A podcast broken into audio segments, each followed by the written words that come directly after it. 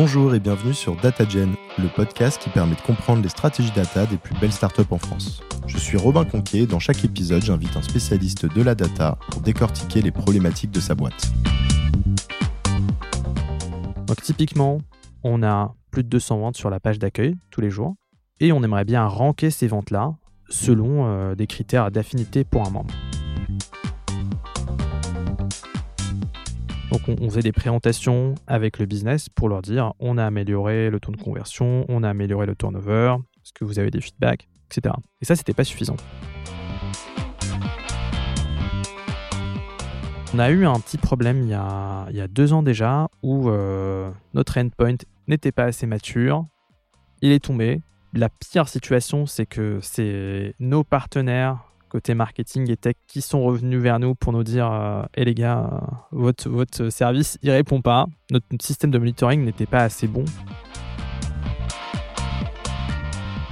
Aujourd'hui, euh, je reçois Amine de VP. Donc on va parler de plusieurs projets qu'ils réalisent chez VP et notamment de leurs produits de recommandation, leur algorithme de recommandation et on va euh, également aborder euh, quelques challenges qu'ils ont rencontrés dans la mise en place de cette solution. Hello Amine. Bonjour. Ça va? Très bien et toi? Ça va, ça va. Merci beaucoup euh, d'avoir accepté mon invitation. Est-ce que tu peux nous en dire un peu plus sur VP alors VP, c'était anciennement vente privée. Maintenant, c'est un groupe VP qui est dans plusieurs pays France, Allemagne, Italie, Espagne, Benelux c'est un, groupement aussi de compagnies en fait. Parce qu'avant c'était uniquement vente privée, maintenant c'est aussi euh, Privalia, vente exclusive sous le branding VP. Le business model principal de VP, c'est les flash sales. Donc en fait, c'est des ventes qui durent 5 euh, jours en moyenne, qui commencent tous les jours à 7h du matin ou 7h du soir, et qui ont un stock très limité. Généralement, c'est des ventes avec un stock très qualifié, une décote très forte, donc euh, du moins 60%, du moins 80%, le business est assez particulier puisque la plupart des ventes sont faites à l'ouverture de, des ventes. Comme il y a très peu de stock, il faut être le premier à arriver sur le site pour récupérer le, stock qualifié. Sinon, en général, on est à peu près 1000 personnes à la tech et on est à peu près une cinquantaine à la data, dont je fais partie. Et du coup, le département data assez classique est composé par euh, une équipe de data warehouse, une équipe de BI, une équipe analytics, une équipe science, data science dont je fais partie, et une équipe plateforme assez transverse. Comment tu t'es retrouvé euh, Data Science Engineering Manager chez VP Alors Initialement, j'ai été recruté à VP en tant que Data Scientist. Euh, j'avais bossé, en fait, je bosse chez VP depuis 4 ans et 6 mois maintenant, à peu près. Et à un moment, euh, j'ai eu l'opportunité de passer manager sur l'équipe où j'étais Data Scientist. Et comme la partie management humain et aussi gestion de projet m'intéressait bien, j'ai saisi l'opportunité. Et tu peux nous en dire un peu plus sur ce rôle? Oui, alors c'est un peu une double casquette entre gérer la, partie projet. donc en ce moment, je suis en contact avec le marketing qui est notre client pour gérer les différents projets. Je vous en dirai un peu plus en détail tout à l'heure. Et en parallèle, je suis aussi le manager humain des, des personnes dans mon équipe. Donc on va faire des one-on-one réguliers, on va faire les, les carrière paths, les, plans de développement de chacun. Et faire en sorte que, que ces deux parties-là, en fait, euh, coïncident bien au cours du temps. Quels sont les projets sur lesquels vous travaillez? Donc, euh, pour revenir un peu sur la structure du département data, on a, on a une équipe data science qui est découpée en, deux sous-équipes. Donc, il y a la, la mienne, qui est qui se concentre sur des sujets qui vont venir optimiser l'expérience du membre. Et il y a une deuxième équipe qui va travailler plutôt sur l'efficacité opérationnelle. Donc l'efficacité opérationnelle, c'est par exemple euh, faire des forecasts, faire des prédictions de la demande pour mieux organiser les entrepôts, pour euh, livrer plus rapidement nos membres. Et de mon côté à moi, on va venir optimiser l'expérience du membre via plusieurs projets de machine learning. Le principal, c'est la personnalisation du contenu sur le site. Donc typiquement, on a plus de 200 ventes sur la page d'accueil tous les jours et on aimerait bien ranker ces ventes-là selon euh, des critères d'affinité pour un membre. Donc euh, si moi je me connecte à Mine sur le site, je vais voir les ventes selon un ordre particulier qui va en fait me, convenir à moi. Je vais retrouver beaucoup plus facilement les ventes que, j'aime bien au, top de ma, de ma page d'accueil. Et toi, Robin, quand tu vas te connecter à la page d'accueil de VP, tu vas avoir un autre ordre qui sera différent pour toi et qui correspondra un peu à tes envies. Ça, c'est le projet numéro 1. Et en parallèle, on travaille aussi sur deux autres projets qui sont un peu moins avancés. Il y a le, ciblage des membres, donc le, targeting d'audience, qui est très proche de la, recommandation sur le site. En fait, la recommandation, si on a une liste de ventes, Amine qui se connecte et on veut les ranker de celle euh, qui est la plus pertinente à la moins pertinente. Et le targeting, c'est le même problème à l'envers. Donc euh, demain, on a une vente qui va ouvrir sur le site. Donc supposons Adidas va, va être euh, mis sur le site. On aimerait bien contacter nos, membres pour leur dire il y a Adidas demain, venez à 7h du matin, soyez au rendez-vous.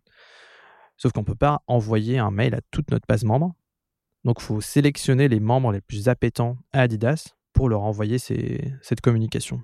Et comme tous les jours, on a à peu près une cinquantaine de ventes, il faut en plus de sélectionner ces membres-là, il faut bien découper la base membre pour dire en fait si Robin il est appétant à Adidas et euh, à Levis, je vais pas lui envoyer deux mails ou 50 mails, il faut, bien choisir euh, ce qu'on envoie. Et le dernier projet, c'est euh, lié à l'engagement des membres. Donc, c'est de la détection de churn. notre hypothèse, c'est que si on arrive à détecter assez en amont quand est-ce qu'un membre va se désintéresser de notre site, donc il va arrêter de visiter ou d'acheter. Si on, si on a cette information assez à l'avance, on peut lui envoyer une communication avec euh, un bon d'achat. Et comme ça, on remotive ce membre-là et on évite de le perdre. ça, coûte beaucoup plus cher de recruter, recruter un nouveau membre que de garder un membre déjà existant. Ok, donc trois projets. Euh, comme on n'a pas le temps de, de, tous les creuser, je te, je te propose qu'on se concentre un peu sur le premier, donc euh, la recommandation euh, pour, pour la page d'accueil. Est-ce que tu peux nous détailler un peu plus ce projet? Par exemple, comment ça se passait avant? Oui, bien sûr.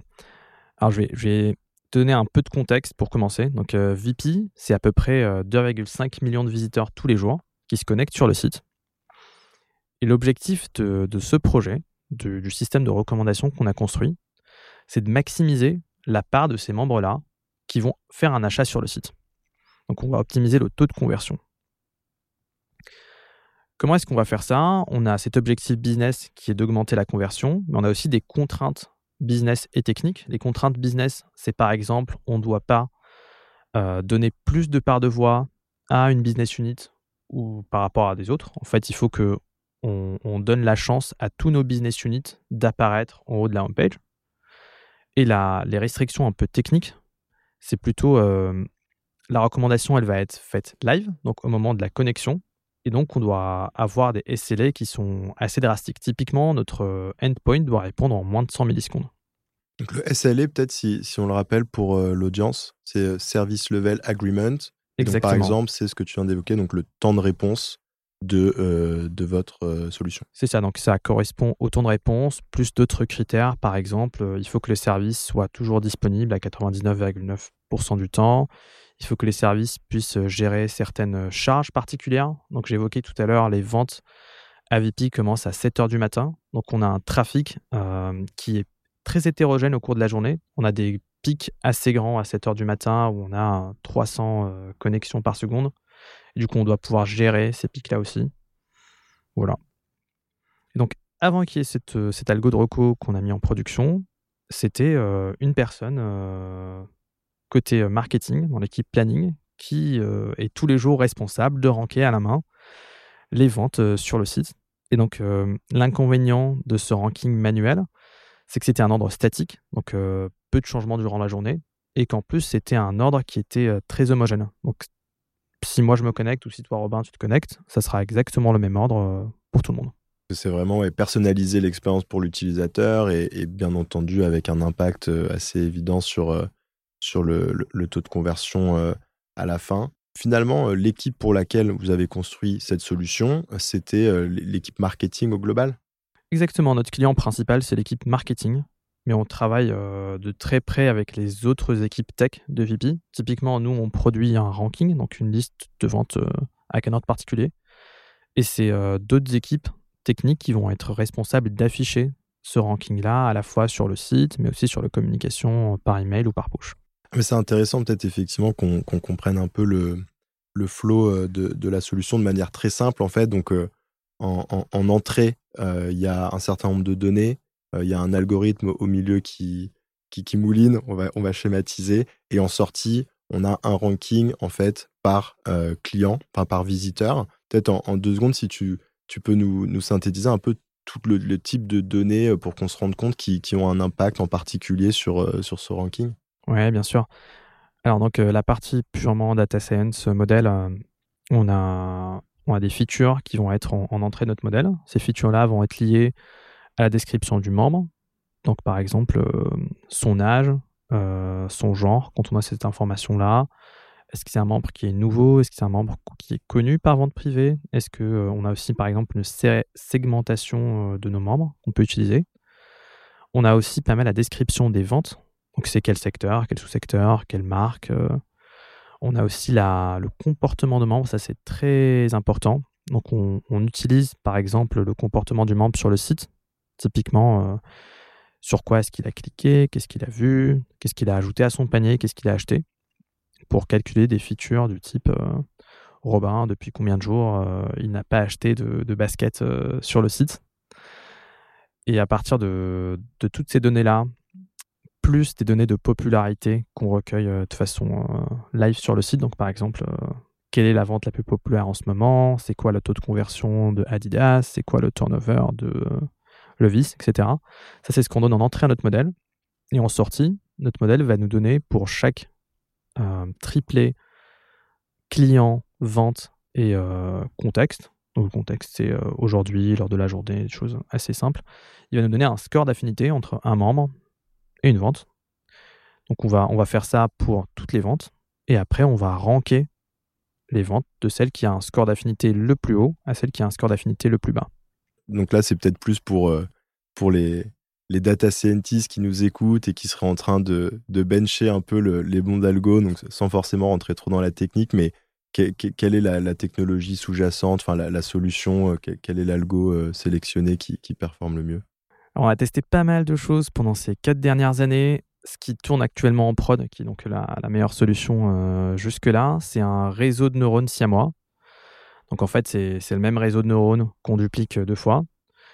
Et euh, notre façon d'entraîner, je, recommande de lire un peu les, docs sur euh, Learning to Rank. Il y a plusieurs façons de faire. Il y a par exemple Dalos Pointwise, où c'est juste on a des ventes qui ont été achetées, des ventes qui n'ont pas été achetées. Donc, c'est un peu une classification binaire 0-1. Euh, on entraîne le modèle. Nous, ce qu'on fait, c'est une loss pairwise. Donc, on, compare deux ventes à chaque fois. Donc, on prend la vente qui a été achetée par Amine. On va regarder euh, quand Amine s'est connecté, a fait son achat, qu'est-ce qu'il y avait comme vente qui était disponible sur le site, mais qu'Amine n'a pas acheté? Ça, c'est un négatif pour nous. Donc, on a un exemple positif, un exemple négatif. Et on utilise ce réseau de neurones siamois pour prendre en entrée, l'un va prendre le positif, l'autre va prendre le négatif. Et on va optimiser notre modèle pour maximiser la différence des scores du positif et du négatif. Intuitivement, c'est dire dans un espace, on va avoir la représentation d'Amine, qui est notre membre, on va avoir la représentation de, de la vente qu'il a achetée, et on veut que la représentation de la vente qu'il a achetée soit plus proche d'Amine que la vente qui ne soit pas achetée. Écoute, c'est pas forcément limpide pour moi. Euh, je sais pas combien de data scientists nous écoutent, mais je pense qu'en tout cas, ça l'est pour eux. en tout cas, vous l'aurez compris, si vous avez des questions sur quel euh, algorithme choisir, euh, comment l'optimiser, je pense qu'Amine est la bonne personne à contacter. Si ça peut aider, on répond à une question. En fait, on, ne répond pas à la question est-ce que Amine aime Adidas ou pas? À la place, on répond à la question est-ce que Amine préfère Adidas à Nike ou Nike à Adidas? C'est plus une relation d'ordre que euh, une classification euh, binaire, si ça peut aider. Quels sont les plus gros challenges que, hum, que vous avez rencontrés sur ce projet? Euh, Je pense qu'un des plus gros challenges n'était pas forcément technique, mais plus sur la communication. Je pense que c'est quelque chose qui est assez classique quand on parle de data science. nous, notre client principal, on l'a évoqué tout à l'heure, c'était le marketing. Donc, c'est des, des personnes qui ne sont pas très techniques finalement, qui nous ont demandé de développer une solution pour automatiser et personnaliser l'ordre des ventes. Et finalement, euh, on a développé un réseau de neurones. C'est un, on peut le dire, c'est une black box. On n'a pas de formule qui explique exactement comment ça marche. Et du coup, un des challenges euh, qui arrivait dès le départ, c'était d'expliquer pourquoi la vente du merchandiser X qui a passé beaucoup de temps à, négocier un deal avec la marque, pourquoi elle s'est retrouvée dans sa homepage à telle position? Forcément, chaque personne qui, qui vient d'une business unit veut voir sa vente très haut dans la homepage. Et typiquement, il y a, y a, de la déception à chaque fois que euh, l'ordre n'est pas au rendez-vous. Donc il y a eu beaucoup de travail qui a été fait pour expliquer de façon simple comment fonctionne l'algo, expliquer que l'ordre est dynamique, que typiquement les sales à VP ont un comportement assez particulier, c'est pas le comportement d'un client type, et que ce qui importait, c'était les résultats euh, qu'on voit sur nos membres, typiquement la performance euh, par secteur, par sous-secteur, par marque qu'on monitore. Et je pense que c'est un comportement, comportement humain assez classique, c'est que dès qu'on a une vision qui est assez restreinte ou dès qu'on comprend pas très bien un, principe, on, a tendance à douter ou à, se poser pas mal de questions. C'est assez naturel. Et donc, je pense que c'est une des choses qui est les plus importantes, c'est de bien expliquer à nos clients comment marche l'outil, de bien vulgariser la partie euh, technique. On n'a pas besoin d'entrer dans les détails, mais on peut donner les grandes lignes et de bien montrer euh, comment est-ce que cet algo répond vraiment à la question finalement. Parce que donner les chiffres et dire euh, OK, on augmente le taux de conversion de X, on augmente le turnover de Y, ça, en fait, ça ne répond pas à la question de savoir vraiment qu'est-ce qui se passe derrière, euh, derrière la black box. Comment est-ce que le, le, sales, il va garantir qu'il va avoir confiance dans cet algo et quand lui, il va aller négocier un bon deal pour une marque, mais en fait, ça va bien être répercuté, euh, que la vente va être bien, être bien rankée.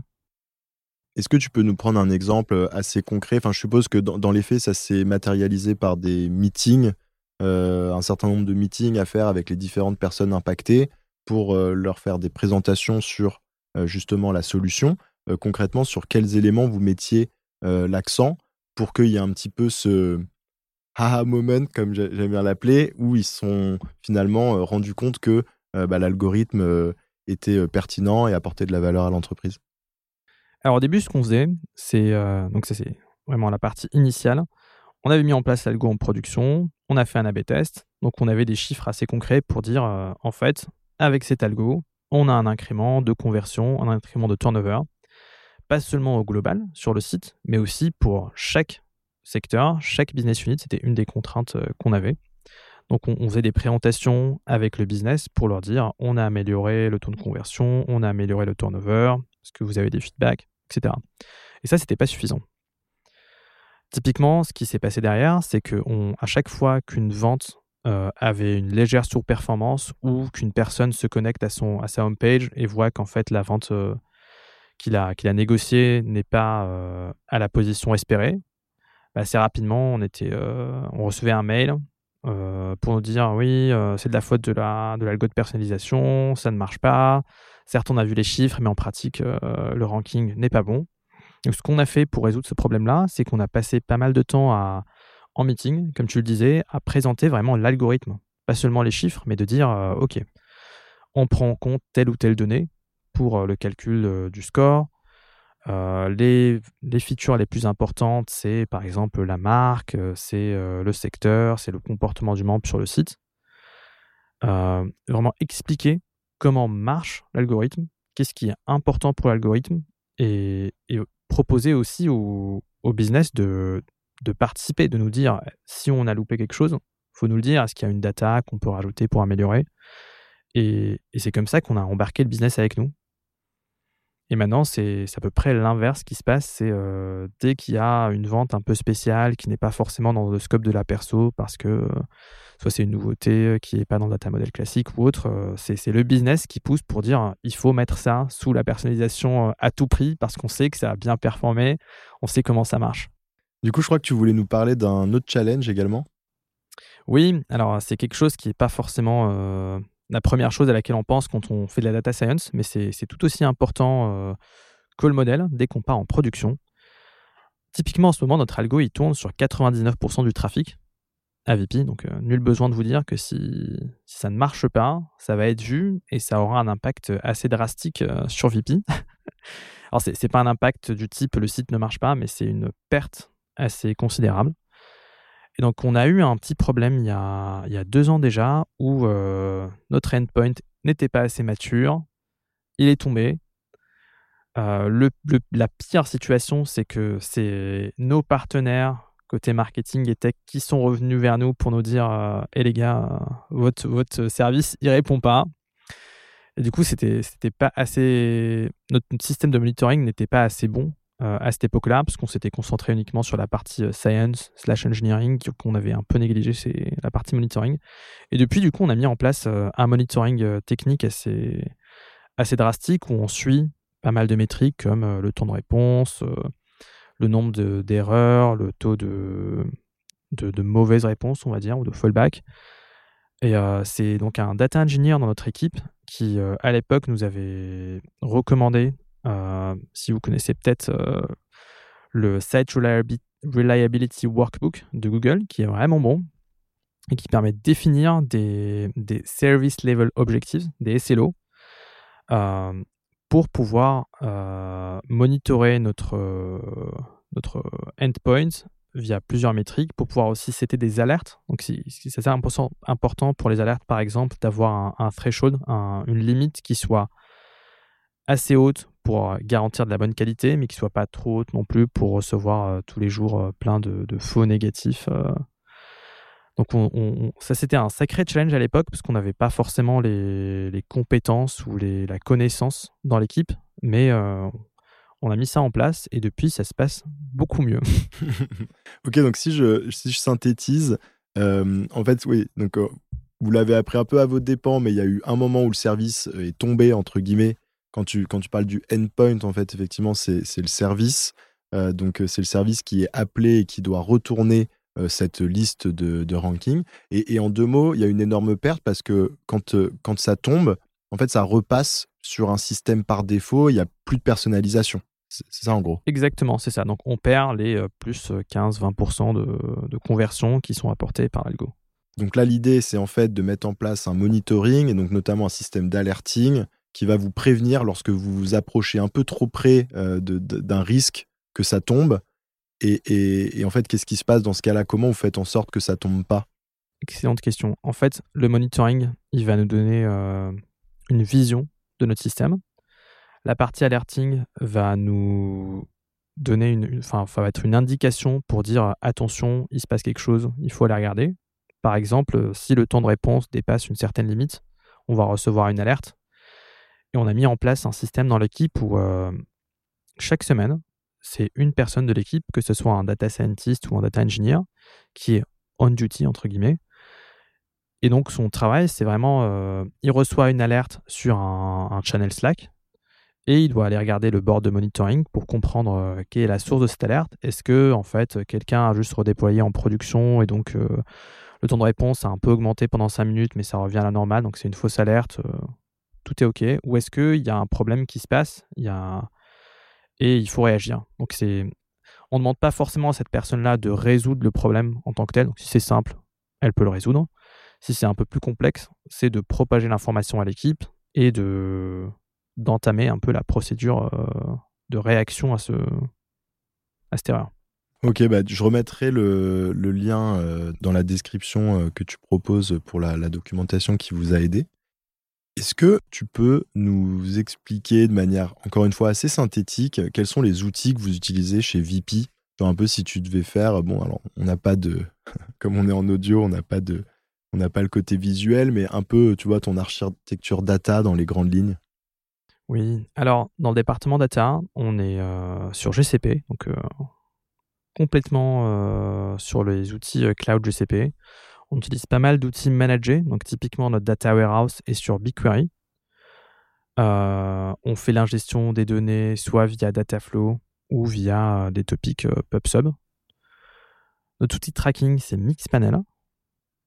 Donc, soit on y accède depuis l'interface Mixpanel, soit pareil, on ingère ce tracking-là dans notre data warehouse. Notre outil de dashboarding, c'est MicroStrategy.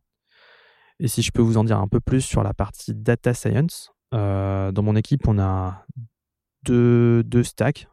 Pour la partie entraînement, on est plutôt sur Python avec du TensorFlow. Et pour la partie euh, serving, donc euh, service, on a du Scala.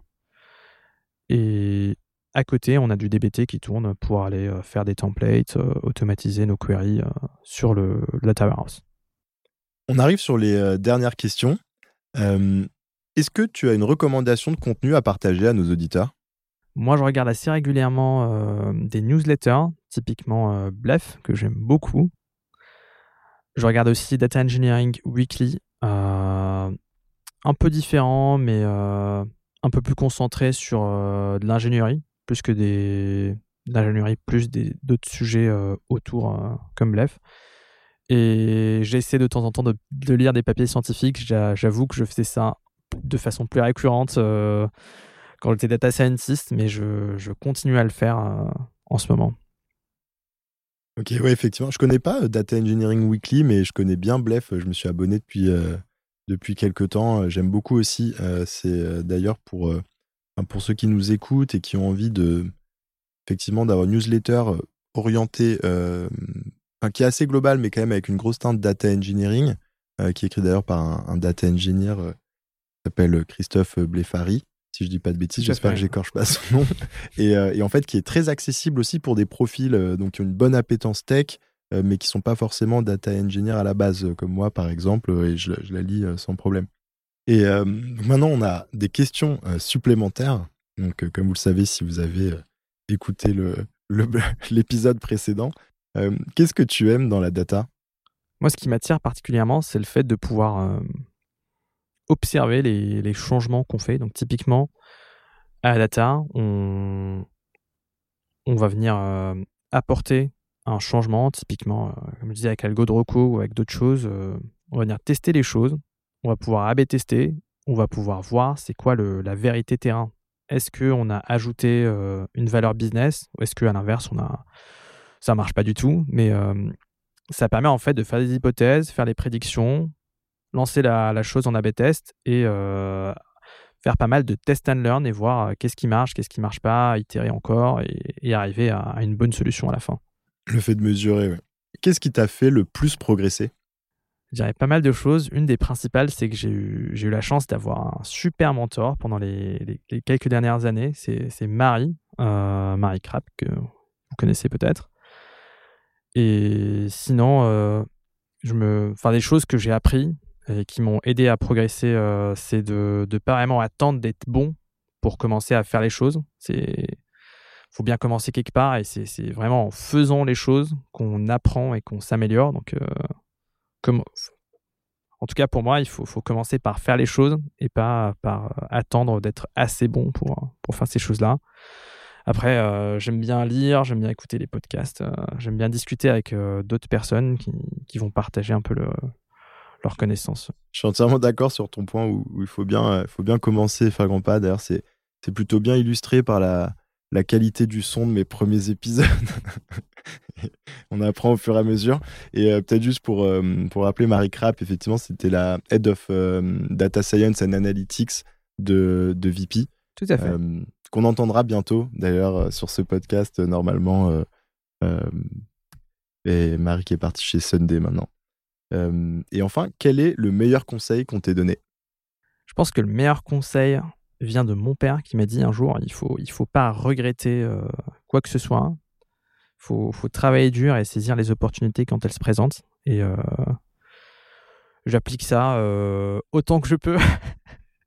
pas toujours simple, mais j'essaie vraiment de, donner le maximum de moi et d'aller me dépasser, de voir à chaque fois que j'ai une opportunité de la saisir. Et voilà. Écoute, Amine, c'était un, vrai plaisir. Euh, merci pour ce partage et euh, à bientôt. Merci beaucoup. À bientôt. Merci d'avoir écouté cet épisode. Si vous souhaitez m'aider à faire connaître le podcast, vous pouvez vous abonner, me laisser une note ou un avis sur la plateforme que vous utilisez, mais surtout, vous pouvez en parler à vos amis ou vos collègues qui s'intéressent à la data. Merci et à bientôt.